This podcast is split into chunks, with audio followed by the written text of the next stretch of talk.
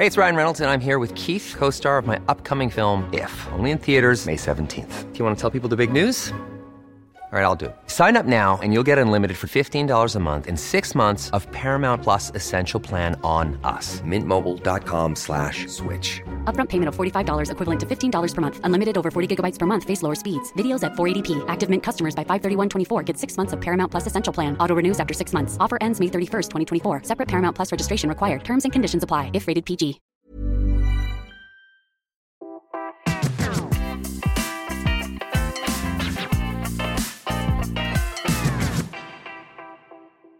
Bonjour à toutes et à tous, bienvenue sur Curieux pour ce nouveau podcast consacré au parcours de jeunes chercheuses. Ce podcast a pour objectif d'expliquer comment on devient chercheuse ou chercheur, mais aussi pour vous dévoiler le quotidien de ce travail, souvent très diversifié et méconnu. Aujourd'hui, pour ce nouveau numéro, nous accueillons Morgane Roth. Bonjour Morgane Roth. Bonjour, bonjour à tous. Nous allons voir tout au long de cet entretien comment vous êtes devenue chercheuse, mais aussi vos thématiques actuelles de recherche. Mais qui êtes-vous d'abord, Morgane Roth? Où travaillez-vous aujourd'hui et sur quelle recherche? Alors, je travaille dans un grand institut de recherche qui s'appelle INRAE, donc c'est un institut de recherche national euh, sur l'agriculture et euh, l'environnement et l'alimentation également. Euh, donc moi, je travaille en sud-est, au niveau d'Avignon, dans l'unité GAFL, donc c'est l'unité génétique et amélioration des fruits et légumes. Et euh, mes travaux portent sur euh, les espèces de prunus. Alors, les prunus, c'est quoi? C'est euh, les espèces de fruits à noyaux. Et donc, je suis spécialisée sur abricotier pêché, en tout cas pour l'instant, et sur tous les outils de génétique qui peuvent aider en fait à créer de nouvelles variétés plus adaptées aux problématiques actuelles de changement climatique, de réduction des pesticides, etc. D'accord, très bien. Donc on va parler fruits à noyaux avec vous euh, aujourd'hui. Alors il y a quelques métiers passion et d'autres, la majorité certainement, euh, qui sont des métiers que l'on aime ou pas d'ailleurs sans être passionné. Pour devenir chercheuse, faut-il être passionné par les sciences? Oui, il faut être passionné par les sciences d'un point de vue un petit peu sûrement philosophique, c'est-à-dire que c'est une curiosité qu'on a une manière de penser. Euh, donc oui, tout à fait. Après, les sciences, c'est aussi extrêmement vaste. Donc, euh, je dirais, il y a une appétence euh, qui, naît au fur et à mesure des, études, ou même bien avant ça. Hein. ça peut être un goût pour les maths, ça peut être euh, la curiosité de la nature. Et je dirais qu'après, c'est l'affinement du parcours qui va faire qu'on se dirige vers telle ou telle voie et, où on arrive à trouver finalement sa place en recherche ou, ou, dans tous les métiers en fait qui vont pouvoir contribuer à la science. Est-ce que vous avez toujours été passionné par les sciences? Est-ce qu'il y a eu un déclic particulier? Alors, c'est une vaste question. Euh, moi, été quand même euh, toujours euh, intéressée par différentes matières à l'école. J'étais plutôt un profil multidiscipline, si on veut, et c'est aussi ce qui m'a mené après en prépa BCPST, on va peut-être en parler après. Euh, je pense que le déclic, il est venu du moment où j'ai compris que peut-être la science, ça pouvait euh, mener à des découvertes qui pouvaient être utiles, euh, en l'occurrence dans le domaine de l'agriculture, et donc un domaine aussi qui, touchait bah, ce que je connaissais, puisque je suis née plutôt dans le milieu agricole. Alors, vous avez parlé de l'agriculture puisque vous êtes aujourd'hui euh, agronome. Euh, comment est, venu euh, cet intérêt pour, l'agriculture? Parce que quand on est au lycée, quand on pense sciences, on va plutôt penser sciences dures, parfois malheureusement, parce qu'il n'y a pas que, des sciences dures dans les sciences. Mais vous, tout de suite, en fait, vous pensez à une thématique de recherche très particulière. D'où vient cette, cette appétence pour cette thématique de recherche? En fait, je suis née dans une famille d'agriculteurs et je pense que même si mon père, euh, mon père ne nous a pas vraiment incité avec mes frères à, devenir euh, agriculteurs euh, ou quoi que ce soit, mais donc il y avait une curiosité pour ce métier-là et je pense que justement vouloir solutionner des problèmes de l'agriculture, c'est venu du, domaine familial parce que c'est un, un, domaine qui est, qui est passionnant, qui, qui, est très complet, où il y a énormément de paramètres en fait à, à, traiter. Euh, et puis c'est un domaine d'avenir aussi. Donc je, pense que c'est à peu près ça qui, qui m'a un petit peu guidée. Très bien. Comment cette appétence pour les sciences a pris forme dans votre jeunesse? Est-ce que vous fréquentiez les musées des sciences, des ateliers scientifiques au, sein du lycée ou pas du tout? Alors, c'est une bonne question. Je pense que c'était à nouveau, ça, ça, me fait beaucoup réfléchir cette question parce que finalement, il y a des domaines aussi des sciences que j'ai, qui m'ont jamais trop attiré. Si je prends par exemple la physique, mais par contre, des choses plus abstraites comme les maths, ça m'intéressait beaucoup. Et c'est au lycée où j'ai vraiment commencé à m'intéresser à la biologie. Alors la génétique, qui est, aujourd'hui euh, ma discipline, euh, m'intéressait pas forcément euh, le plus au départ. Mais je peux me rappeler quand même que je suis allée euh, au salon de l'agriculture quand j'étais au lycée. C'était la sortie qu'on faisait aussi avec mon père. Et on est allé voir les stands d'INRAE, enfin d'INRA, de l'INRA à l'époque. Et euh, c'est là où j'ai pu euh, sentir qu'il y avait sûrement tout un monde là de, recherche qui pourrait m'intéresser pour la suite. Un, monde à explorer côté, euh, côté recherche et pas seulement côté agriculteur ou agricultrice. Oui, oui, oui, c'est aussi extrêmement vaste, c'est sûr. Alors, on a compris que cette passion, cet intérêt pour les sciences et, notamment pour, euh, pour l'agronomie et plus tard pour la génétique est venu assez tôt. Euh, pour autant, est-ce qu'il est facile quand on est jeune de se projeter dans une carrière scientifique?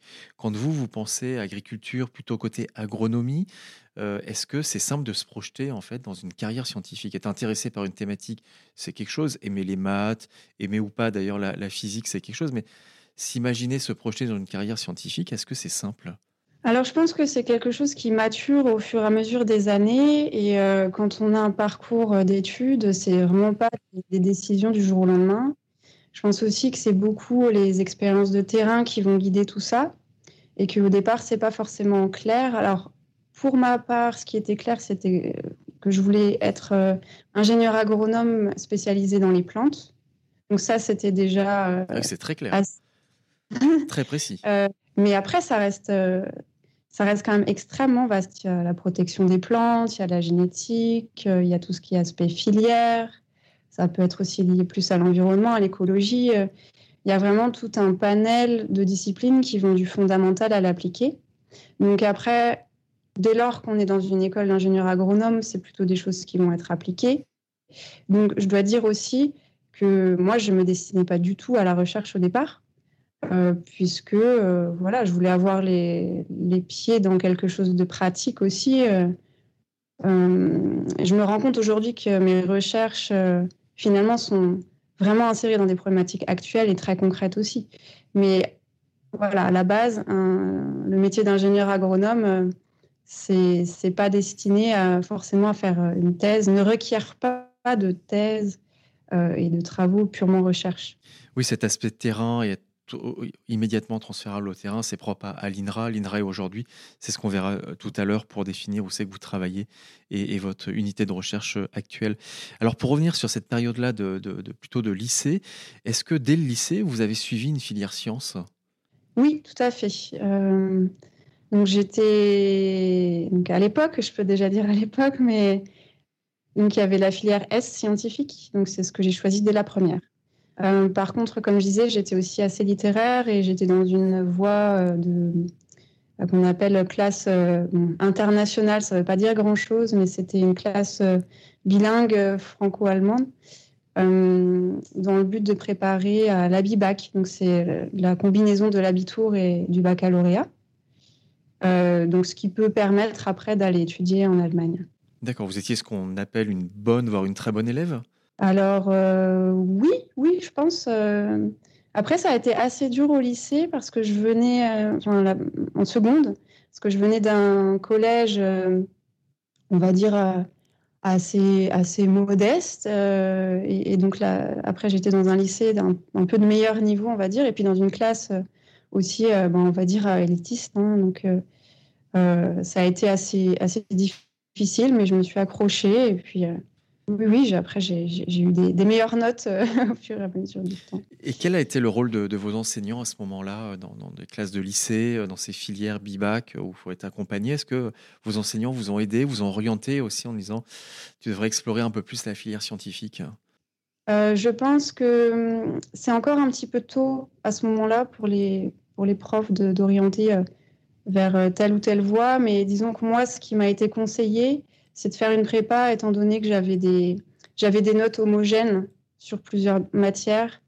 Euh, et donc, euh, ça, ça aide en, classe préparatoire euh, BCPST, donc on appelle ça aussi agroveto, c'est utile d'être bon un petit peu en tout. Et à la base, je me destinais pas forcément à faire une classe préparatoire parce que ça me faisait peur. Donc leur rôle, ça a sûrement été de m'encourager à faire ça. Vous avez donc fait une classe préparatoire aux grandes écoles, ce qu'on appelle les CPGE, comme euh, beaucoup d'ailleurs de jeunes chercheuses qu'on a eues dans ce podcast-là. Est-ce que vous pouvez nous expliquer ce que c'est que cette classe préparatoire GPST Comment vous dites? BCPST. Euh, c'est biologie, chimie, physique, sciences de la terre, si je me rappelle bien.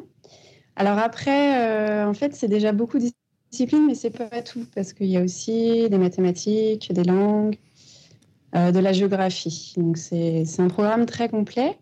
Et ces classes préparatoires-là, en fait, préparent euh, essentiellement à devenir vétérinaire euh, ou ingénieur agronome ou ingénieur en géologie. Et après, il y a encore des passerelles vers, vers d'autres domaines, ENS, École normale supérieure en biologie, etc.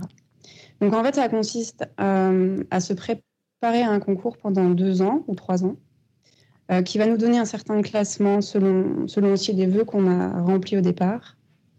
Et, donc, euh, à pouvoir entrer euh, telle ou telle école à échelle nationale. Donc, c'est un concours qui est national à l'issue des deux ans. Donc là, dans les classes préparatoires, on a vraiment des classes de niveau, les, meilleurs élèves dans, ce domaine-là et qui sont préparés véritablement dans, une classe de, très haut niveau pour euh, un certain type de concours. Et, vous, donc dans cette classe prépa plutôt euh, vétérinaire ou, agro, et donc pour vous, côté euh, agronomie. Est-ce que ça a été facile pour une jeune fille d'intégrer ces classes, tout de même encore très majoritairement constituées de garçons? Comment vous l'avez vécu? En tant que jeune fille, je pense qu'en classe, euh, donc on va dire agroveto, euh, il y a quand même beaucoup de jeunes femmes. Euh, c'est une des filières où il y a quand même beaucoup de filles, donc on est sur 50%, voire, voire plus. je dirais qu'après en école, on était même peut-être 70% de, de, femmes. Donc une difficulté particulière par rapport à ça, non, plutôt plutôt une ambiance euh, agréable du fait de la mixité. Oui, donc à, contrario de certaines filières scientifiques qui sont encore très masculines, là en effet en, vétérinaire et agro, c'est peut-être l'inverse même qui se produit en, réalité, plus de, beaucoup plus de filles que de, que de garçons. Alors après cette classe prépa, vous êtes directement entré à, l'université. Quel choix vous avez opéré alors, euh, je suis entrée euh, à l'école d'ingénieur agronome. à l'époque, il s'appelait Agrocampus Ouest, centre de Rennes. Donc, dans une école d'ingénieur. Quelle est la différence entre l'université et une école d'ingénieur? Euh, déjà, les effectifs, on est sur des, un fonctionnement plus, euh, j'allais dire en classe. Bon, une promo, c'est quand même euh, une, bonne centaine d'élèves. Alors, je veux dire que je ne me rappelle pas exactement, mais on est sur des plus petits effectifs. On est beaucoup plus encadré, je pense. après, moi, je ne connais pas les autres écoles d'ingénieurs, mais dans notre cas, il y avait aussi une structuration avec beaucoup de, stages, de mobilité.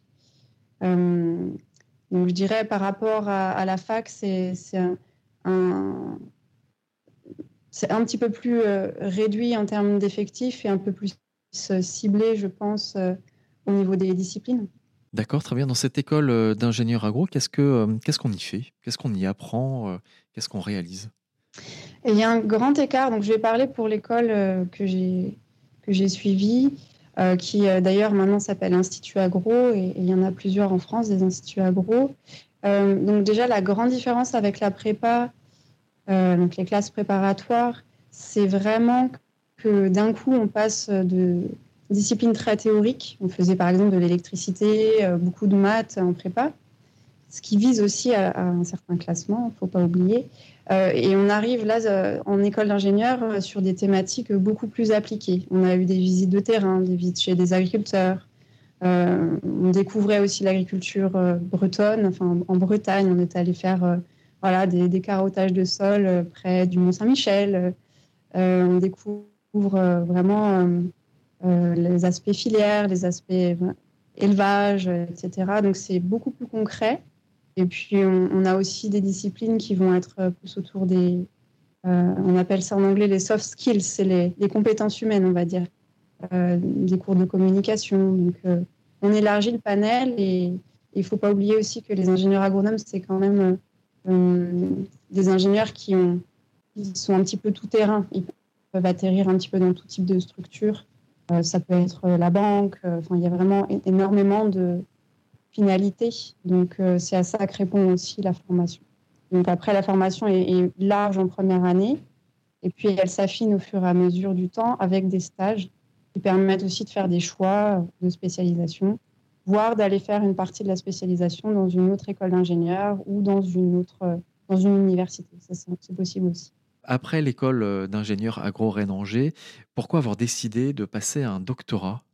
Alors, ça a été un, long chemin quand même, puisque donc l'école d'ingénieur agronome, euh, ça dure trois ans. C'est un cursus de trois ans avec des stages.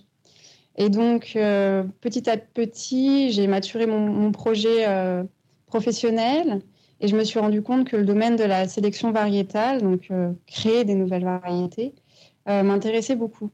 Et ça, je m'en suis rendu compte grâce à un Erasmus que j'ai réalisé à Vienne, donc par des cours de, génétique quantitative que j'ai trouvé vraiment très intéressant. Et donc, je me suis dit, ah voilà, j'ai trouvé ma voie. la sélection, euh, c'est ce qui m'intéresse. Euh, j'ai aussi fait une année de césure où j'ai fait des, stages euh, dans ce domaine-là et je me suis rendu compte que finalement, une thèse me permettrait d'approfondir les thématiques en lien avec cette filière de sélection, d'avoir un projet pendant trois ans et d'accéder aussi à des métiers plus intéressants, sachant aussi que dans le domaine de la sélection, c'est très lié à la génétique. Et donc, il y, a, vraiment un intérêt à faire une thèse et c'est plutôt bien valorisé ensuite euh, pour trouver un emploi. D'accord. Et donc votre thèse, vous l'avez euh, réalisée sur la variabilité de l'échec des graines hybrides chez les tomates sauvages, signature phénotypique et moléculaire dans l'endosperme en développement. Qu'est-ce qui se cache derrière ce titre qui est un vrai titre de thèse? Alors, il se cache beaucoup de choses, il se cache beaucoup d'enjeux de, biologie évolutive. En fait, là, mais euh, c'est une thèse qui s'éloignait un petit peu de la thématique vraiment de sélection, de comment est-ce qu'on des nouvelles variétés, etc. Là, l'enjeu, c'était d'utiliser le système des tomates, euh, mais des tomates sauvages, donc pas celles qu'on mange, euh, qui sont endémiques d'Amérique du Sud, et d'aller en fait explorer pourquoi, quand on croise deux espèces de tomates sauvages différentes, il y a la formation d'un fruit, il y a la formation de graines, mais en fait, elles avortent. Et elles avortent vraiment à un stade qui est très très précis. Et euh, c'est quelque chose qu'on observe dans d'autres euh, systèmes d'études. Donc, euh, c'est assez bien caractérisé. Donc là, vraiment, la tomate, c'était c'était l'excuse de dire on travaille sur la tomate parce qu'on a aussi des ressources par ailleurs, vu qu'il y a la tomate cultivée, pour aller comprendre en fait pourquoi ces graines elles avortent. Et comprendre ça, ça nous permet de progresser sur ce qu'on sait de, du développement de la graine, du développement de l'albumène aussi. Donc l'endosperme, c'est en anglais. En, français, ça peut se traduire par l'albumène. Et ça, en fait, c'est euh, ce qui enveloppe l'embryon, donc c'est la, future plante.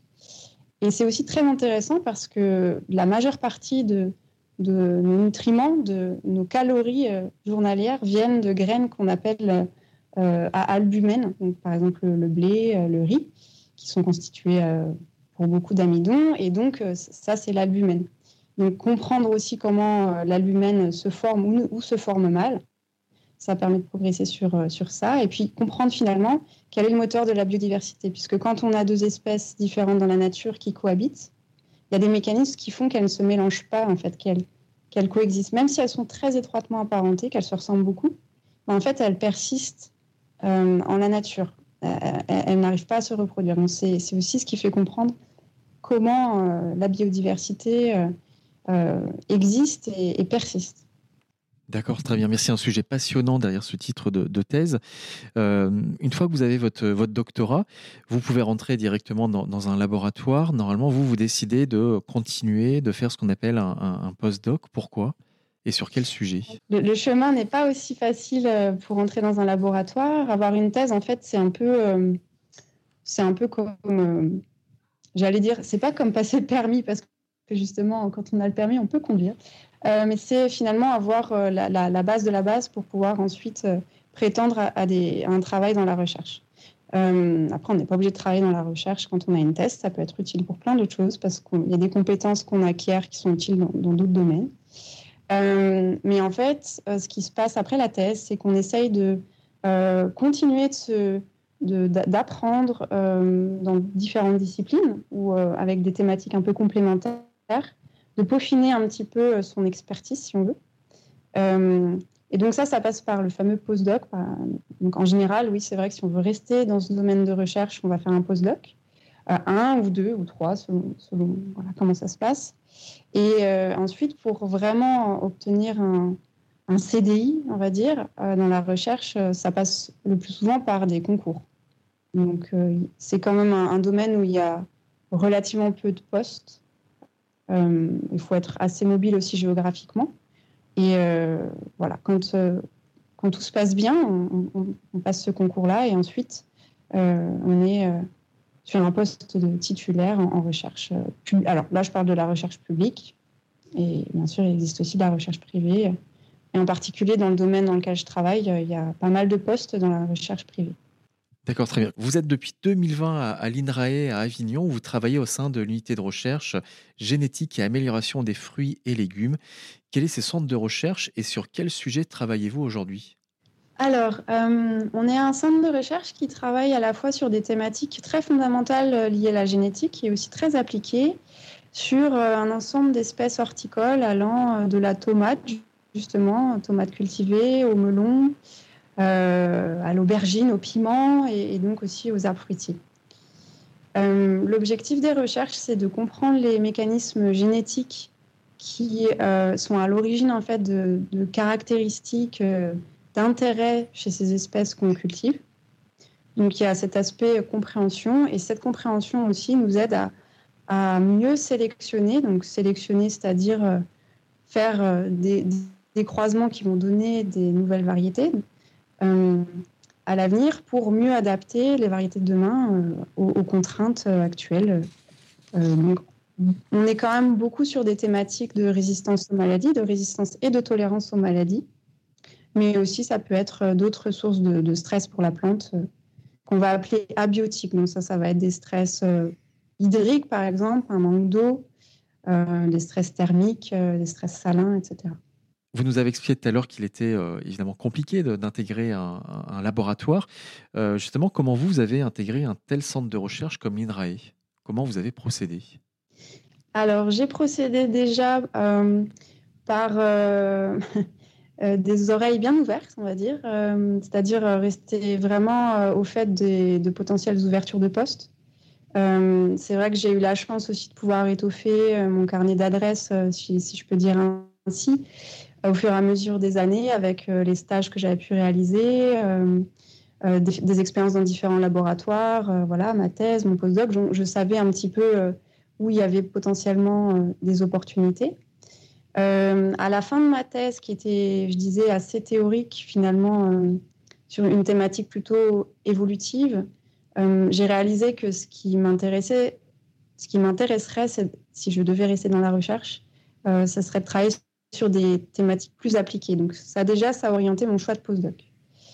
Euh, et donc j'avais déjà en tête que ce postdoc euh, me permettrait sûrement, enfin m'aiderait euh, dans une candidature pour INRAE.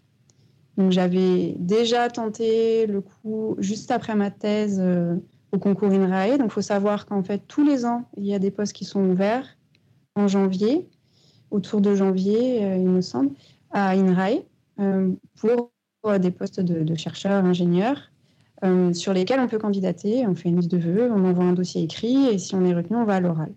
Donc j'avais déjà tenté après ma thèse, mais mon dossier n'était euh, pas assez fourni. Donc euh, c'est vrai que je, savais aussi que peut-être ça ne marcherait pas.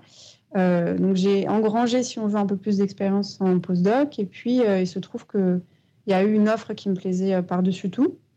donc là, il y a aussi un petit facteur chance. Et, et puis que aussi géographiquement, euh, c'était très opportun. Et, donc, euh, voilà, je pense qu'il y a euh, aussi le choix des expériences qui font qu'au bout d'un moment, si on a un parcours qui est cohérent par rapport à, l'offre proposée, et qu'on a aussi de, des publications, parce que c'est vrai qu'on est, on est évalué sur, bien sûr, les connaissances via aussi ce qu'on a publié, donc il faut être en mesure de montrer qu'on peut fournir de bons résultats scientifiques, euh, qu'on a une vision de la recherche qu'on veut mener. Et aussi, je précise que donc moi, je suis entrée sur un concours qui s'appelle sur profil. C'est-à-dire que c'était comme une offre d'emploi. Il y avait un profil qui était publié et, donc soit on y répond, soit on n'y répond pas. Et il y a aussi d'autres manières de postuler à INRAE euh, par le concours qu'on appelle blanc. Donc là, on vient avec son propre projet qu'on propose euh, et qui doit s'insérer bien dans les thématiques de recherche de l'unité. Donc, euh, le GFL, par exemple, c'est une unité de recherche. Donc, le projet doit s'intégrer euh, bien dans l'unité et aussi euh, dans les grandes thématiques du, département INRAE. donc, ça, c'est pour, les chercheurs, c'est les deux grandes voies. Et bien sûr, là, on parle d'un système INRAE, on parle de la France. la recherche, c'est international. Donc, après, ça, ça, passe toujours par une candidature et souvent un écrit, un oral. Ce qui est spécifique à INRAE, c'est vraiment cet appel tous les ans, à peu près la même date, avec des, postes qui sont ouverts. Est-ce que euh, vous pouvez nous expliquer comment vous travaillez euh, en, tant qu'agronome euh, généticienne? On voit bien ce que peut être une partie du quotidien d'un plombier, d'un professeur, voire même d'un journaliste, mais pour vous, comment se déroule une journée de travail? Alors, cette question, oui, je l'aborderai sous l'angle des saisons puisqu'on travaille avec du vivant, on travaille avec euh, des expérimentations. Euh, après, en tant que chercheur, c'est vrai qu'on est moins sur le terrain euh, que des techniciens ou, peut-être des stagiaires. donc, une journée type, c'est difficile quand même d'en donner une, mais il y aurait plusieurs journées types. Il y, a, les journées terrain où on va en verger. Donc, typiquement, pour moi, je travaille sur la thématique de la résilience euh, face euh, aux maladies et aux ravageurs. Donc, ça veut dire aller observer des symptômes de maladie dans des vergers. Donc, on peut passer des journées entières. Ça peut être aussi des observations de, dates de floraison. Euh, après, des journées typiques, ça va être aussi des journées avec pas mal de réunions de projets. Donc, il y a cet aspect management de projet. il va y avoir des, des journées avec aussi euh, de la rédaction de projet, euh, des analyses, de la relecture d'analyse, de, la relecture critique de résultats, en particulier bah, quand on a des étudiants, étudiants en thèse, étudiants en master. Il y a toute la partie encadrement. il pourrait y avoir plus l'enseignement, j'enseigne un tout petit peu. mais voilà, c'est quand même des journées très diversifié. Donc c'est vrai que je fais beaucoup de bureaux, mais euh, il y a cet aspect aussi euh, terrain, euh, contact avec le végétal qui est important. Merci à vous, Morgane Roth. Merci beaucoup pour cet entretien et je donne rendez-vous à tous nos auditeurs et nos auditrices pour un prochain podcast sur le parcours d'une jeune chercheuse. Merci.